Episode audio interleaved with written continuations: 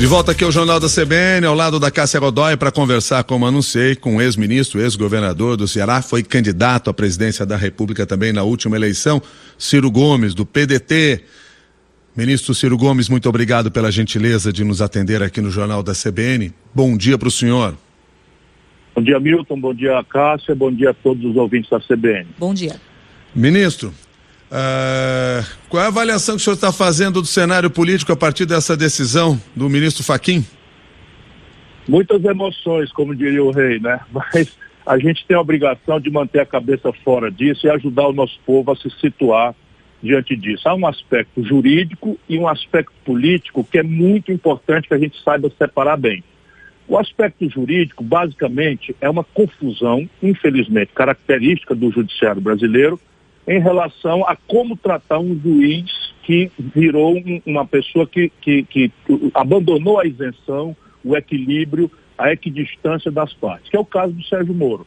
Quem me acompanha sabe que eu tenho anunciado há muitos anos, tem pelo menos 10, 15 declarações públicas em que eu aviso que o Sérgio Moro, a pretexto de fazer justiça, estava atropelando as leis, os protocolos, as regras do, do direito e estava semeando nulidades. Não deu outra, e não é porque eu sou profeta. Eu já conhecia a história brasileira, a Operação Satyagraha teve a mesma característica, a Operação Castelo de Areia teve a mesma característica, de maneira que, sob o ponto de vista jurídico, é, a, mais cedo ou mais tarde isso tudo ia ser anulado. O que, que acontece agora? O Lula foi absolvido, foi declarado inocente? Não. O Lula não foi declarado inocente. Apenas a forma dos processos foi declarada nula. E ele, então, agora transfere de Curitiba para Brasília. Hoje vai ser sorteado um novo juiz.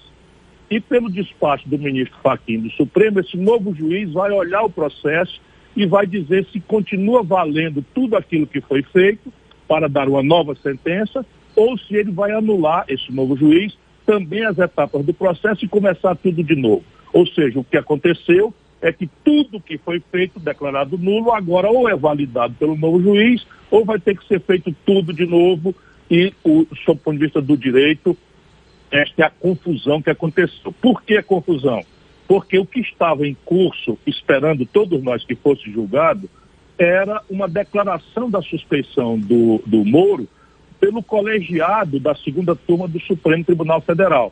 Infelizmente, por essas peculiaridades esquisitas da vida judicial brasileira, esse processo está debaixo do braço de um, de um ministro desde 2018.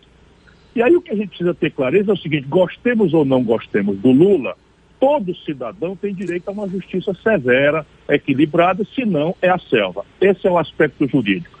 Politicamente, a petezada está toda soltando foguete, abrindo champanhe, mas isso é, um, é, é uma coisa apressada nós precisamos deixar o tempo amadurecer isso, porque o Brasil precisa, penso eu, achar um caminho de pacificação. E tudo que nós não precisamos, penso eu, é reproduzir em 2022 de forma grave, agravada, a violência política, o sectarismo, né, a radicalização e, e os ódios, porque o Brasil precisa desesperadamente de se pacificar, porque o problema real do nosso povo a falta de vacina que nós temos que pressionar para que seja acelerada, o aumento dos casos da pandemia que fazem do Brasil o epicentro da pandemia no mundo, a destruição da economia e a fome, além da volta da caristia, da inflação, tudo isso pede que a gente se dedique a debater o futuro do país sem esses ódios e paixões. Isso é o que eu penso. Agora, já que o senhor mencionou essa questão da violência política que ocorreu no país em 2018, o senhor aceitaria de alguma maneira fazer uma reunião com outros setores da esquerda para se opor à reeleição do presidente Jair Bolsonaro? Eu aceito me reunir com todos os brasileiros e eu já disse, quero repetir, que o Brasil não cabe na esquerda. A esquerda tem seu valor, mas o Brasil é um país muito mais complexo, difícil, heterogêneo. E volto a lhe dizer, o tamanho da crise brasileira, sob o ponto de vista da saúde do nosso povo, do colapso da renda mínima que envolveu a fome a milhões de lares, e da destruição da nossa relação internacional pedem, para quem conhece a vida como eu, muita humildade diante dos fatos, muita capacidade de dialogar, muita capacidade de abrir mão do que não interessa para servir aquilo que é necessário que nós façamos, a construção de um novo projeto para o Brasil. Nessa, nesse movimento de humildade ao qual o senhor se refere, estaria o fato de, por exemplo, sentar novamente com o ex-presidente Lula, com os representantes do PT, para rediscutir uma frente de esquerda, incluindo partidos mais ao centro, já que, que o senhor mesmo disse que o Brasil não cabe todo na esquerda? Eu acho que o Brasil precisa desesperadamente fazer isso. E, portanto, a minha parte eu darei, a minha contribuição eu darei. Entretanto, para ser muito franco, como é meu hábito, quem me conhece sabe disso, eu acho que o comportamento do lulopetismo, infelizmente, é parte central do problema. O que, volto a dizer, não elimina a possibilidade de diálogo, porque nós temos que conversar com todo mundo. O senhor já ligou para o ex-presidente Lula desde ontem ou pretende ligar? Não, não pretendo ligar, não. Isso indica que está descartada na avaliação do senhor qualquer tipo de aliança, de parceria, de chapa conjunta, eventualmente com o presidente Lula, caso ele venha a ser candidato em 2022? Veja, o que eu quero dizer é que o Brasil precisa, diante do problema grave que nós temos, construir um caminho de futuro.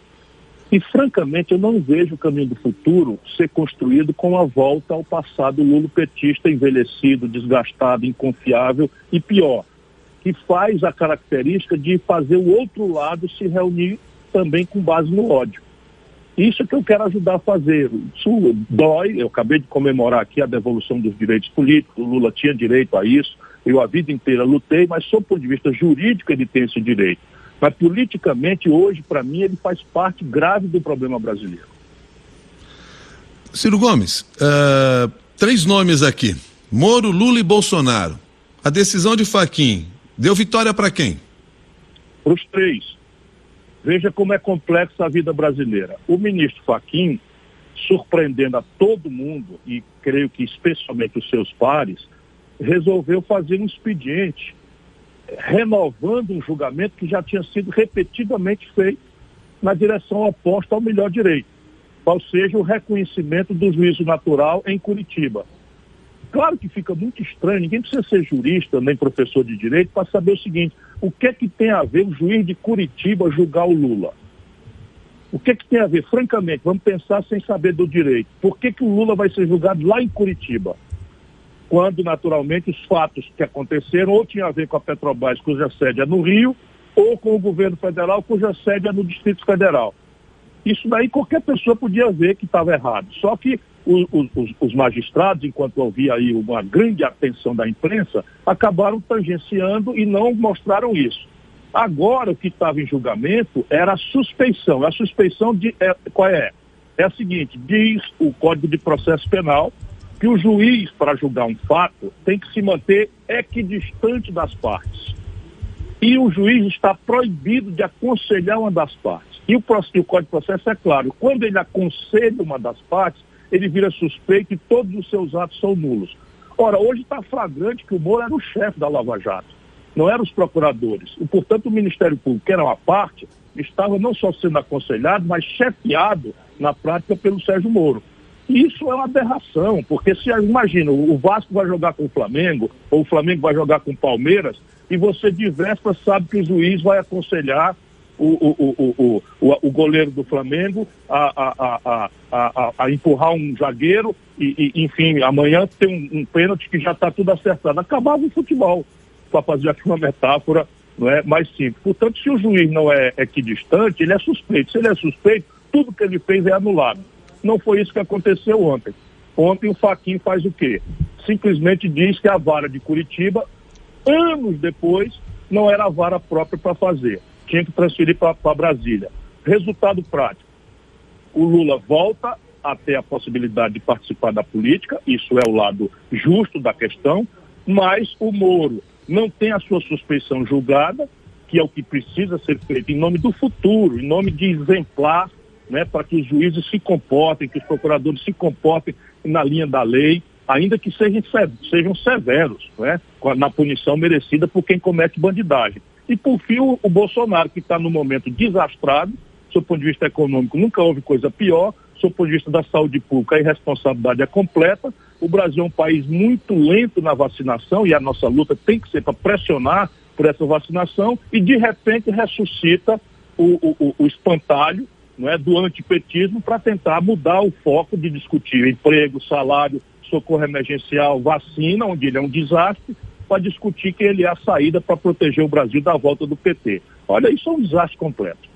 Sintetizando, o senhor diria que a decisão do ministro Edson Fachin foi somente uma tentativa de salvar o ex-ministro, ex-juiz Sérgio Moro, do julgamento sobre a conduta dele nos processos contra o ex-presidente Lula? Ou teve esse componente também de reconhecer que a vara de Curitiba não era adequada para avaliar esses processos? É, olha, eu, eu costumo respeitar muito, eu sou professor de direito, advogado, eu tenho muito respeito institucional pela Suprema Corte e pelos seus membros. Portanto, eu não quero invadir a motivação do ministro Fachin. O que eu quero dizer é que a decisão é esquisita, para ficar numa palavra, porque basicamente é o seguinte: faz seis anos que esses processos todos correm em Curitiba. Pelo menos 50 recursos de diversos réus chegaram a diversas hierarquias do Supremo dizendo que esse, esse, esse, esse, esse fórum não era próprio, que esse não era juiz natural. Tudo isso foi dito na, na, na direção oposta, na minha opinião, contra o melhor direito. E agora, quando tudo estava pronto para ser julgado, a suspeição do Sérgio Moro, que é um fato real, não é? é nós podemos discutir isso, mas eu, ainda na linha do direito, estou recuperando o Código de Processo Penal, que o juiz que, que aconselhar as partes é suspeito. E evidentemente hoje ninguém mais tem dúvida, o Sérgio Moro era o chefe da Lava Jato e ganhou muita popularidade sendo o chefe da Lava Jato. Pois bem, agora esse julgamento ficou sob sob pedido de vista desde 2018 e o ministro Faquim faz o que fez. Ok, sob o ponto de vista da, do efeito prático, qual é o efeito prático? Um brasileiro que estava sendo ilegalmente perseguido, não, não é porque tem direito à inocência, não é isso que eu estou falando. Eu conheço bem o Lula e sei das gravíssimas responsabilidades do Lula com a corrupção generalizada que se estabeleceu no Brasil. Mas com esse gesto do ministro Paquim, deixa eu dizer aos brasileiros que estão nos ouvindo, já já vai ter uma fila de pilantra, tipo Eduardo Cunha, Gedel Vieira Lima, Sérgio Cabral, sabe? Palocci, que é réu confesso, devolveu 100 milhões de reais roubados, vai todo mundo pela mesma brecha aí tentar é, resolver esse problema pelos protocolos formais da, da, da, da, da imprudência, por assim dizer, do, do, do, de algumas situações do judiciário brasileiro. Ministro, me ajuda a entender aqui. Ontem eu li uma frase sua dizendo: não contem comigo para esse circo. Que circo é esse ao qual o senhor está se referindo? É, as coisas do Brasil são tão velozes que essa foi uma entrevista que eu dei minutos antes da decisão. Ah. O circo que eu estou dizendo é exatamente esse. Quer dizer, o Lula reproduzir. Eu quero sempre lembrar que ele tinha todo o direito a um julgamento justo. E acho que devolver os direitos políticos a ele é bom para o país e a gente tem um debate político. Isso é o aspecto jurídico. Sob o ponto de vista político, o Lula voltar com 77 anos, 75 anos de idade, a excitar a política brasileira para um lado e para o outro, aperfeiçoar o bolsonarismo boçal em crise e radicalizar a divisão da nação brasileira, é um circo mambembe ou macabro que eu não quero participar. E agora que a nova decisão foi tomada, eu repito, não participarei desse circo. Quem são os nomes que o senhor buscaria para dialogar, então, nesse momento? Já que o senhor mesmo está dizendo que a dificuldade de um diálogo maior com o PT e com o ex-presidente Lula tendo ali como um ponto forte como candidato. O diálogo pode ser com todo mundo. Eu não me recuso, tem várias pessoas mediando conversas e eu aceito todas. Vou lembrar aqui aos brasileiros que há um tempo atrás, quando começou o desastrado governo Bolsonaro a produzir os efeitos de genocídio no manejo da pandemia, nós abrimos uma conversa, assinamos manifesto conjunto em que estava até o Fernando Henrique Cardoso envolvido. Quem se recusou a esse diálogo na época foi o Lula, e condenou o manifesto que fizeram, inclusive assinado por gente como o Chico Buarque de Holanda, eleitor dele a vida inteira, o próprio Haddad assinou, e o Lula disse que não era Maria vai com as outras. Evidentemente que dialogar é uma coisa que presume a não interdição daquilo. Então, o que, que eu acho que é preciso fazer? A primeira grande providência, entender o que aconteceu com o povo brasileiro que nos deu tantas vitórias, de repente votar num boçal despreparado que confessou até zoofilia, é? é constrangedor dizer isso na, na manhã da CBN, mas o Bolsonaro na campanha já tinha vídeos na internet fazendo discurso moral que tinha, que tinha, feito, tinha feito sexo com, com animais. Veja, eu estou chegando aqui no limite das aberrações. O que, que aconteceu para o povo brasileiro votar numa, numa aberração moral, numa aberração humana, numa aberração para um homem que defende a tortura? Se a gente não entender para responder essa pergunta, nós não vamos ser capazes de nos reconciliar com o povo brasileiro. Infelizmente, foi a debacle econômica, a tragédia econômica e o escândalo moral generalizado que o PT produziu no poder no Brasil. Ou a gente entende isso, e não é para se punir, não, é para se reconciliar humildemente com a maioria do povo brasileiro. Ministro Ciro Gomes, muito obrigado pela sua gentileza de conversar conosco aqui no Jornal da CBN. Até uma nova oportunidade. Um bom dia para o senhor. Bom dia, vamos lutar pela vacina, isso é o que interessa, vamos salvar o nosso povo e pelo socorro emergencial de 600 reais até o fim da pandemia. Muito obrigado, Ciro Gomes, ex-ministro, ex-governador do Ceará, foi presidente ou foi candidato à presidência da República na última eleição, conversou com você aqui no Jornal da CBN.